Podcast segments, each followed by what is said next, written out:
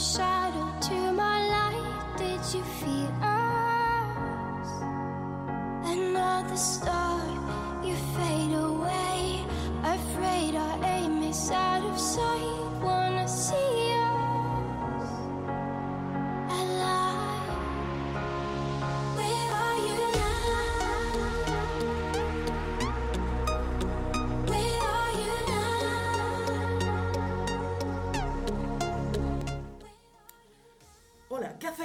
y chavalas? Boomers y no tan boomers. Hoy nos encontramos aquí reunidos para el programa especial del 8 de marzo, Día de la Mujer. Esto es Poddag y nosotros somos The Breakting Radio.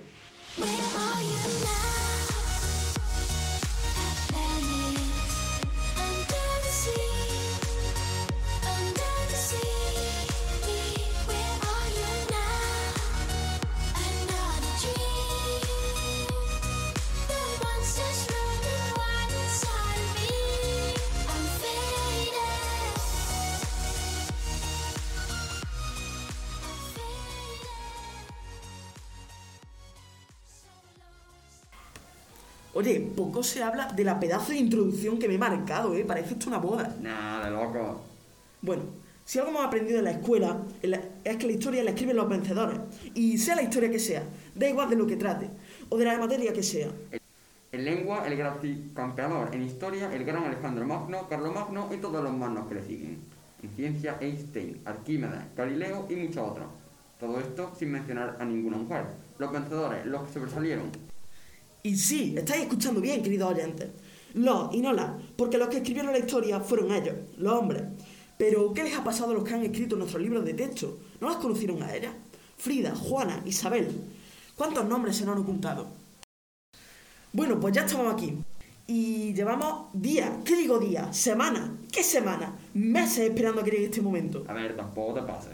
Bueno, vale, pero es que tal día como hoy no merecía menos. Es el Día de la Mujer. Pero ¿qué sabemos nosotros, los alumnos, sobre el Día de la Mujer? Porque en el colegio lo único que nos mandaban para este día era hacer lazos mm, violetas y pincharlo en un corcho. Pues la verdad es que esta semana hemos descubierto algunos datos interesantes. ¿Qué podemos decir en este programa? ¿A qué sí, Víctor? Así es, Antonio. Por ejemplo, ¿por qué se celebra hoy el Día de la Mujer y no otro día? Este día se celebró por primera vez el 8 de marzo de 1911. ¿Y por qué ese día? Os estaréis preguntando. Esta fecha se eligió para conmemorar dos huelgas de trabajadoras que ocurrieron en, el- en un 8 de marzo. Estas se produjeron en 1857 y 1908. La primera de ellas la protagonizaron unas mujeres trabajadoras en una fábrica textil de Nueva York. Aquella- en aquella época, la mayoría de empleadas de este sector eran mujeres, que trabajaban muchas horas y con un sueldo muy bajo, el cual, además, existía una gran bre- brecha salarial. Organizaron una marcha por la ciudad para reivindicar sus derechos, aunque lo que recibieron fue una mala respuesta por parte de la policía. En 1908 se produjo otra revuelta, en Estados Unidos esta vez. En, en este caso, muchas costureras de muchas grandes fábricas del país se declararon en huelga para reclamar la igualdad de derechos, entre otras reivindicaciones. En una, tra- en una de estas fábricas ocurrió una tragedia. Los dueños de, de esta empresa cerraron las puertas de la fábrica, donde se encontraban las mujeres. Se produjo un incendio. En este incendio eh, provocó, eh, se produjo la muerte de 120 mujeres. Desde 1911 se celebra el Día de la Mujer Trabajadora, aunque no fue hasta 1975 cuando se estableció finalmente como el Día de la Internacional de la Mujer. Editar Wikipedia.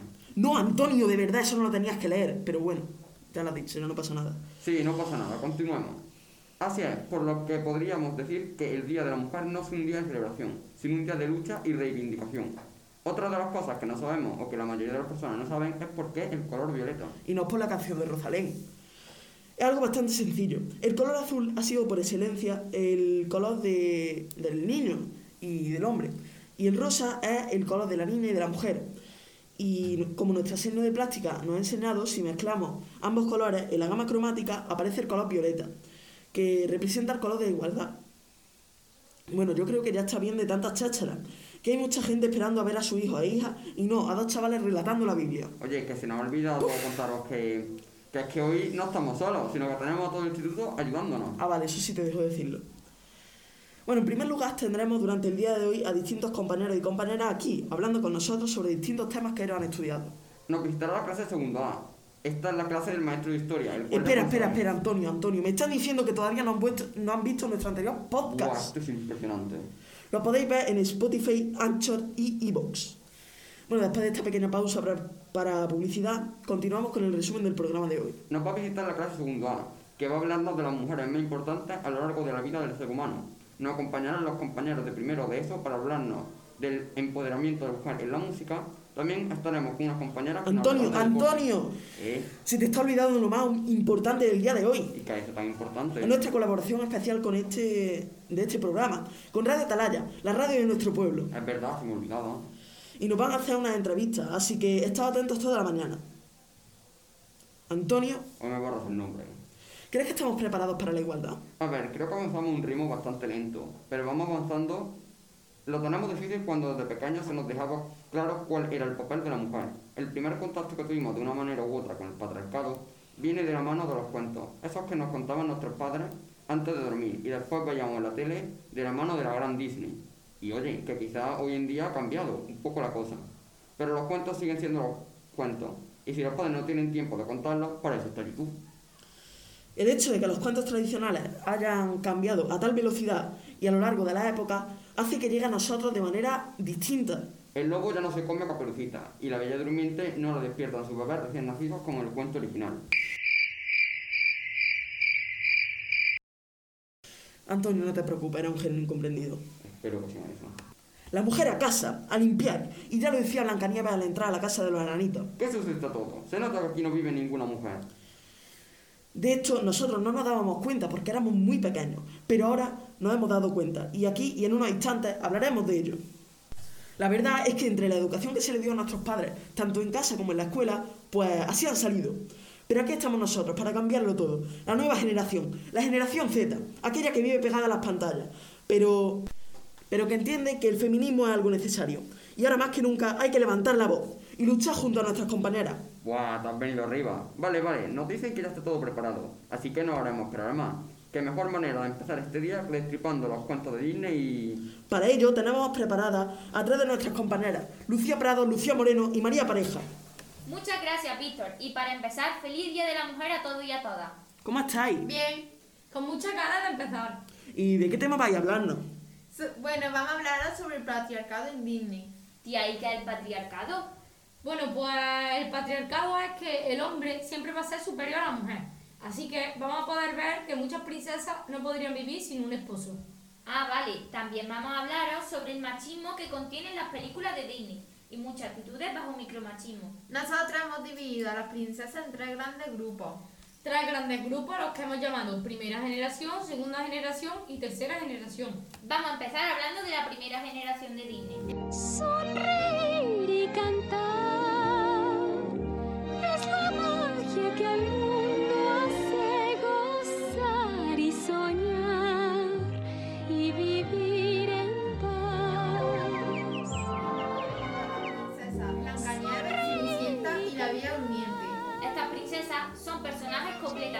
planos. Que es un personaje plano. Un personaje plano es aquel del que no sabemos nada y el que no evoluciona a lo largo de la película. Bueno, pues vamos a empezar con Blancanieves, que es la primera película de princesa Disney que salió en el año 1937. De esto hace tiempo, sí, pero teniendo en cuenta que las mujeres ya podían votar en España desde 1932, está un poco atrasada, que digamos. Blancanieves era una chica ama de casa que estaba deseando casarse y encontrar a su príncipe azul. No conocemos nada sobre ella, ni sus gustos ni sus aficiones. Es una muchacha que está huérfana, así que está a cargo de su madrastra. La madrastra le tiene envidia por ser más bella que ella. Desde que empieza la película vemos que Blancanieves solo limpia, cocina y canta sobre su sueño, que es casarse. La villana manda a un cazador para matarla, pero se escapa y se va al bosque, a la casa del enanito, y como no, se pone a limpiar. Hasta que le da una manzana a la bruja y, la, y al morderla cae muerta, pero la despierta un príncipe azul con un beso y se casa con él. Podríamos seguir hablando sobre la madrastra, pero de ella van a hablar nuestras compañeras Elvira y Daniela, que van a hablar sobre la, villa- la villana Disney. Pero como nosotras hablamos de princesa, vamos a continuar con Cenicienta. Sí, Cenicienta era una muchacha que vivía con su madrastra y su hermanastra en una casa gigante. Su madrastra era tan mala que la explotaba a trabajar, mientras que ella y su hija no hacían nada. La trataban como una criada. Como las anteriores, Cenicienta solo se la oye cantando y limpiando, y su único sueño es casarse. Al final se termina casando con su príncipe azul. Sí, y vamos a seguir hablando de la Bella Durmiente, también conocida como Aurora. Aurora es una muchacha que vivía con sus padres, pero al ser pinchada con una aguja cae en un profundo sueño y despierta gracias a un príncipe. Terminan casándose. Vamos a empezar con la segunda generación. Ariel, escúchame. Ese mundo está muy mal. La vida bajo el mar es mucho mejor que el mundo de allá arriba. ¿Tú crees que en otros lados? Ella, Ariel, que es la sirenita, Mulan, Yasmín y Pocahontas. En esta generación los personajes son redondos. ¿Qué son los personajes redondos? Yo lo sé. Bueno, bueno, dilo tú. Eh, pues los personajes redondos son personajes que empiezan siendo de una forma y evolucionan a lo largo de la historia. No sé si me entendéis. Ah, vale, ya lo entiendo. También estas princesas tienen familia que las quiere. Y aquí no existe el amor a primera vista. Vamos a comenzar hablando de Ariel, o sea, la sirenita. Es una chica sirena que es capaz de sacrificar lo que más le gusta, que es cantar, para salir al exterior y casarse. Al fin y al cabo, le enseña a los espectadores que si tienen que sacrificar lo que más les gusta por un chico o una chica, que lo hagan. La sirenita se acaba casando con Eric, pues estaban enamorados. Bueno, aunque Eric estaba más enamorado de su físico, pues ella no podía hablar con él porque sacrificó su voz a cambio de su piernas. Aunque esto en la película de Disney no se ve, solo se cambia la cola por unas piernas. Vamos a seguir des- destripando la película de Mulan. Esta película tiene algo especial y es que está basada en una balada china. Sí, esta muchacha es hija de un guerrero que es mayor y está enfermo. A ella le encanta luchar. Para que su padre no fuera a la guerra enfermo, se disfrazó de hombre y se fue a luchar. Se enamora de un muchacho que lucha, pero al final se casa para honrar a sus padres. Todo el mundo opinaba de ella que era una mala mujer por no hacer lo que hacían todas. Incluso sus padres le dijeron que debía casarse con solo 16 años. Vamos a continuar hablando de Yasmín, una muchacha que hija del sultán de Arabia. Su sueño era llegar a ser sultana, algún día, pero no podía pues no estaba casada y era una mujer. Su padre quería casarla con un príncipe, pero ella se enamora de un pobre ladrón llamado Aladín. Ahora sí que podría ser sultana, pero gobernaría Aladín, porque es varón, cosa que en la peli de carne y hueso cambia. El padre de Yasmín cambia la ley y ella acaba siendo la sultana. Chicas, ¿sabéis cuál toca ahora? ¿Cuál? Pocahontas. Ah, vale, pues sigamos con Pocahontas. Está basada en una historia real. Resulta que es una chica que vive en el bosque con los indios y se enamora de un rubio que viene a conquistar su poblado. Sí, pero ella no se acaba casando porque él vuelve a su país. ¿No se casaba al final? No, no, en esta peli no, pero luego hay otra en la que sí se casa, en la parte 2. Ah, vale, vale, entiendo. Bueno, pues continuemos con mi princesa favorita por excelencia, la Bella y la Bestia. Esta también es mi favorita. Bella es una muchacha que vive junto a su padre, hasta que una bestia lo encierra en su castillo, pero ella se sacrifica por su querido padre y cumple la condena por él. Al final se enamora de él y se casan. Si os fijáis, Bella defiende constantemente que la belleza está en el interior. Pero vamos, ella es un pibón, literalmente. Es guapa, delgada, vamos, monísima. Ya ves, a Bella le encanta leer y no piensa en casarse. Ahora vamos a hablar un poco sobre la actriz que interpreta a Bella en la película de 2017. Emma Watson, la actriz, modelo y activista, decide dejar el mundo de la actuación para centrarse no solo en su vida personal, sino también renuncia para centrarse en una asociación feminista que defiende los derechos de las mujeres. La asociación se llama He for She. Emma Watson dijo una vez que ella tenía dinero para continuar su vida y dejar la actuación, pero como era lo que más le gustaba, ella seguía trabajando y nos parece algo increíble que haya dejado su profesión para que dentro de unos años pueda haber igualdad entre hombres y mujeres. Bueno, continuamos con la tercera generación. Aquí se incluyen a Tiana, Rapunzel, Mérida y Elsa. Puedo oírte, déjalo. Hay quien se arriesga, pero yo no. Más de mil razones hay para seguir igual. Oigo tus susurros que ojalá se fueran ya.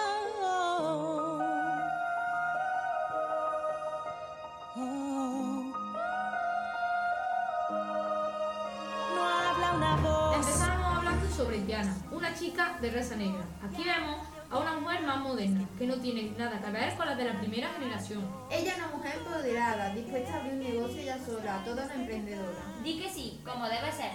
Su sueño es abrir un restaurante, pero su sueño se desvía cuando conoce a un príncipe convertido en sapo. Y al final se casa con él por amor. Tenemos que resaltar el cambio de raza. Tiana es de raza negra. Bueno, pues seguimos con Rapunzel, con Rapunzel, una princesa que es robada al nacer por su madrastra. Le encanta pintar y cocinar y por supuesto leer. Su sueño es ver el exterior, pero está encerrada en una torre. Un ladrón llega por error a la torre y le muestra el exterior. Al final, ella le salva la vida y vuelve a casa. Y al llegar allí, se casa con él. Continuamos con Mérida, una princesa la cual ayuda a su madre porque se convierte en oso. Ella no busca encontrar pareja, lo único que le gusta es cazar con flecha. Al contrario que las princesas de la primera generación, Mérida no se acaba casando. Ella sigue feliz. Soltera, Y enamorada de la vida. Bueno, continuamos con Elsa, de Frozen. Es una princesa con poderes mágicos. no busca esposo ni nada, solo no ser diferente a la de Mar y poder abrazar a su hermana. Como podéis comprobar, todas las princesas de la tercera generación son valientes y tienen madre, excepto Elsa, porque sus dos padres murieron en un accidente de barco. Podéis ver que las princesas van evolucionando a lo largo de los años. Empezamos con unas que dependían de su marido y a otras que ni siquiera buscaban tenerlo. Bueno, y hasta aquí nuestro programa sobre las princesas Disney. ¿Qué os ha parecido, chicos? Es bastante interesante la historia de Disney, porque no es solo lo que vemos. Todo está lleno de símbolos, metáforas e incluso hay muchas películas que tienen significados ocultos. Está la del Rey León, la de Peter Pan o incluso la de Bambi, pero eso lo dejamos para otro programa. para ayudar a los seres que son desdichados como tú, pobres almas en pena que no tienen a quién recurrir.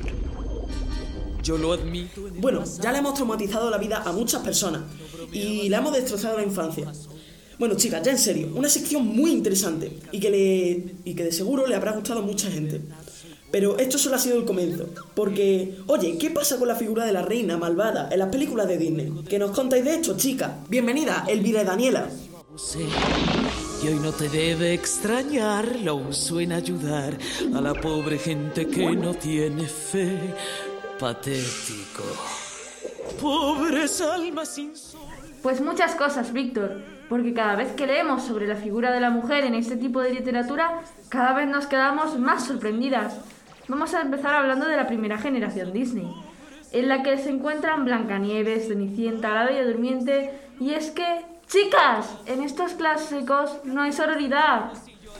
¿Y qué es la sororidad, Daniela? La sororidad es que las mujeres se lleven bien entre ellas y no tengan la necesidad de tener celos ni envidia las unas con las otras.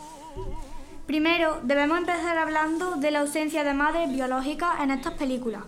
Se cree que al morir la madre de Walt Disney en un accidente, este lo dejó como una firma personal en sus películas. Pero esta ausencia no se debe solo a eso, sino que al verse desprotegidas del amor materno, nuestras protagonistas se ven en la necesidad de crecer de manera obligatoria. No debemos olvidar que, como han dicho nuestras compañeras, estas princesas rondaban los 16 años. Pues yo no tenía ni idea de eso. Es bastante interesante, pero centrándonos en las madrastras, ¿por qué creéis que se ponía a las villanas como, o sea, a las mujeres como villanas? A mí eso no me parece bien. No lo sé. Supongo que para hacer que la protagonista sufra y que así las niñas que veían las películas supieran que tenían que dedicarse a las tareas domésticas y que su ocupación en la vida era casarse y tener hijos. Sí, y otra cosa muy típica de las películas de esta generación eran los celos que tenían las villanas por la belleza de las princesas, como si tuviésemos que tener siempre esa sensación de lucha y superioridad entre nosotras. Esa es otra cosa que no me parece bien, porque cada mujer es de una manera diferente y por no tener los estatus de belleza de su época no tiene por qué ser fea o menos mujer. Hay un libro muy interesante del que nos hablaron el otro día en clase, titulado El segundo género. En este se habla de que la mujer no nace, sino que llega a serlo. ¿Qué quiere decir esto? Pues que la sociedad dice cuáles cosas son para mujeres y cuáles no. Aunque esto poco a poco vaya cambiando, de ahí viene la famosa frase, mujer no se hace, se nace.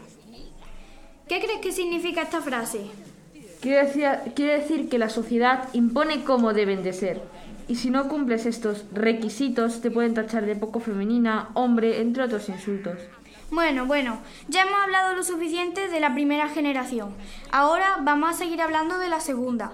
Las princesas que pertenecen a la segunda generación son la Sirenita, la Bella y la Bestia, Aladdin, Pocahontas y Mulan. Tenemos una villana muy representativa en esta generación. ¿Adivináis quién es? Yo creo que si en Aladdin y Pocahontas los villanos son hombres y en Mulan el villano es el pueblo, entonces tiene que ser la villana de la Sirenita, Úrsula, porque es la única villana femenina que hay en estas cinco películas. Pero ¿no os parece raro que en la primera generación las villanas sean mujeres y en esta generación solo haya una villana?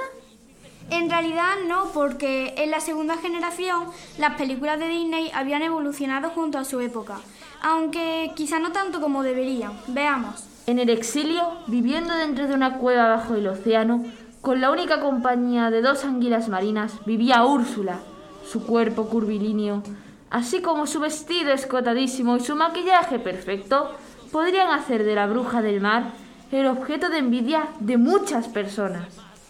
Úrsula es una villana de la que podríamos estar hablando horas. Fue creada inspirada en la drag queen conocida como Divine, con una personalidad distinta a la de las otras villanas, porque ella es independiente y empoderada. No es considerada una mujer, porque es libre y puede tomar sus propias decisiones, y por ello la ponen como villana. Esta ayuda a seres en desgracia, como dice la canción, a cambio de sus dones. Por eso pide a Ariel su voz a cambio de otorgarle unas piernas con las que gustara a su príncipe. La anatomía de Úrsula cambia con respecto al cuerpo estereotipado de las otras villanas icónicas de Disney. Cruella, Maléfica, las madrastras de Blancanieves y la Cenicienta, todas delgadas y refinadas, y quienes, a pesar de ser muy malas, no tienen el toque especial con el que fue creada la villana de la Sirenita. Representa en muchos aspectos a la persona que le dio la vida, ya que ambos sufrieron vivir apartados del mundo por su físico y sus diferencias. Una película muy interesante es la de Mulan, porque es como una intersección entre la segunda y la tercera generación. En esta película el villano no es una sola persona, sino todo el pueblo, que obligan a Mulan a casarse para contentarlo, y no la dejan ser como ella misma. No es de la segunda, no es de la tercera generación, porque al final de la película se casa, porque siente que ha fallado su familia. ¡Anda! Le pasó lo mismo que a Frozen, que la sociedad no las acepta tal y como son. Sí, pero Frozen es de la tercera generación, justo de la que íbamos a hablar ahora. En la tercera generación aparecen las películas de Tiana y el Sapo, Enredado, Brave y Frozen, de la que acabamos de hablar. Bueno, en Frozen lo que ocurre es que esa no es apreciada por el resto de la sociedad, solo porque es distinta al resto de mujeres. Por eso el pueblo es el villano. Eso es. Y desde pequeña sus padres la obligaron a, controlar sus poderes y a mantenerlos en secreto. Ah, claro, y en la película de Tiana y el sapo, el villano es el doctor Facilier, que convierte al príncipe en rana, y esta vez es la princesa Tiana la que tiene que besar al príncipe para salvarlo. Otra mala por excelencia de la tercera generación es la madre de, Rapu- es la madre de Rapunzel. Esta la rapta para aprovechar sus dotes mágicos y no envejecer nunca. Vuelve a aparecer la avaricia de la belleza como único propósito en nuestras villanas, como hemos visto anteriormente con la madrastra de Blancanieves. Madre es la clara representación de este estirpe de malas malísimas que vimos en la primera generación. Este puede deberse a que Rapunzel, al igual que nuestras primeras princesas, son cuentos tradicionales que vienen de la lengua oral y que por lo tanto se transmiten de generación en generación, y en donde la figura de la madre era muy representativo. Al contrario de estos, cuentos como Pocahontas, Mulan, etc., tienen su base en obras literarias que o bien se basan en hechos reales o bien tenían una base escrita sólida. Oye, lo acabo de pensar y en Brave pasa algo parecido a lo que pasa en Mulan. En esta película, los padres de Mérida y varios hombres quieren casarla, pero ella quiere ser independiente, cosa que su madre no quiere aceptar. Así que los villanos son todos los que quieren casarla. Y bueno, aunque podríamos hablar muchísimo más, debemos dar paso a nuestros compañeros, que traen también una sección muy interesante y necesaria. Esperamos que os haya gustado la sección. El mundo de Disney es muy interesante porque tiene mucha historia detrás. Espero que os guste tantísimo como a nosotras. Una sección muy buena, chicas. Nosotros no conocíamos exactamente el contenido del que nos ibais a hablar y nos estamos quedando un poco alucinados. A mí me ha encantado la historia de Úrsula. Si muchos padres supieran la historia, puede ser que tuvieran otra perspectiva de la mala. Pero bueno, digo yo una cosa, ¿y qué pasa con los chicos Disney? ¿No hay nada para ellos? Para esto tenemos a Néstor, Antonio y Fernando que nos van a hablar sobre los príncipes. Y eso es natural. Vamos, Christoph. Relájate.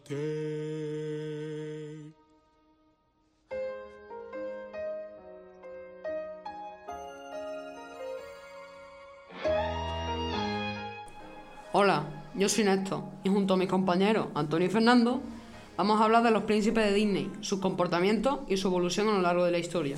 Vamos a empezar hablando del antiguo y clásico modelo del príncipe que Disney ha creado, el famoso príncipe azul. Estos suelen o solían tener un comportamiento muy machista, condescendiente y paternalista en las películas de Disney, aunque podríamos decir que no tiene una gran participación. Por ejemplo, en Blancanieves, cuando ella es envenenada por la manzana que le da su madrastra, ¡pum! ¡Spoiler! Por si no lo sabíais, aquella anciana es la madrastra de Blancanieves. Bueno, Blancanieves cae en un sueño eterno del cual solo despertará por un beso de amor verdadero. Por supuesto, los enanitos y todos pensaban que estamos muertos, pero el príncipe la salva como siempre con un beso. Oye, ¿no parece un poco de necrofilia? Porque el príncipe pensaba que era un cadáver. Pero también hay que añadir que cada vez más Disney está recapaci- recapacitando y haciendo películas con menos actos que pudieran hacer a los personajes que fuesen despectivos o machistas. Sí, y uno de esos ejemplos podría ser una escena de Peter Pan, en la que salen peles rojas que son de una raza india. Los critican por su raza y los discriminan. En las nuevas estaciones, estos comentarios ya desaparecen. También, otra de estas escenas es cuando Peter Pan entra a la casa de Wendy.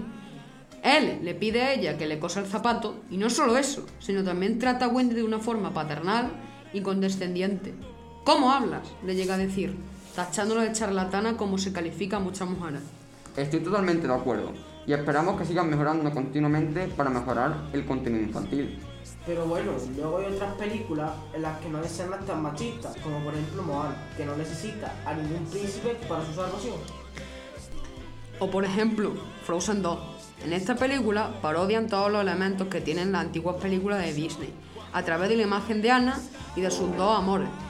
Primero, se enamora del prototipo del príncipe azul, que hemos mencionado anteriormente. Se enamora a primera vista y ya se quiere casar, pero después este amor farsante es sustituido por el de Hans, un chico del pueblo, sin cargos públicos ostentar, que ve ridículo este amor repentino entre los, los dos enamorados. En la segunda película de Frozen, Han se ve solo y perdido en el bosque y canta públicamente que no sabe qué hacer ni dónde ir sin tener a Anna a su lado. Oye, pues esto no había pasado anteriormente, ¿no creéis? Claro que no. ¿Recordáis el príncipe de Blancanieves que hemos mencionado anteriormente? No solo ve a su amada muerta y solo se le ocurre darle un beso, sino que no encontramos ni un lamento ni una lágrima en toda la escena. Otro príncipe que debemos mencionar es el príncipe de la Cenicienta. Su padre busca no una chica para que su hijo se- sea feliz, sino reproducimos literalmente la película. Una buena madre. Este es el prototipo de príncipe que no se quita el uniforme en toda la película. Y no sé si os habéis fijado, que no es él el que salva a la Cenicienta, sino que en esta ocasión manda a su sirviente a probarle el zapato. Sin duda, a Disney se le ha olvidado que los hombres, o los adolescentes en este caso, también lloramos, nos cabreamos, nos ponemos malos y nos sentimos perdidos como Hans. ¡Viva, Hans! En fin, esperamos que como la vida, el mundo del cine vaya cambiando y nos dé a todos el mismo papel que es el que nos merecemos. Ha sido muy interesante, chicos, y seguro que algunos de los datos que habéis dado la gente no se había dado cuenta. Nos vemos en el próximo podcast, chicos y chicas. Hasta luego. Esto es un party por debajo del agua. Baby, busca tu paraguas. Estamos bailando como peces en el agua. Ey, como peces en el agua. Agua. No existe la noche ni el día. Aquí la fiesta mantiene encendida. Siempre que pasarme guiña, ey, dulce como piña. Esto es un party por debajo del agua.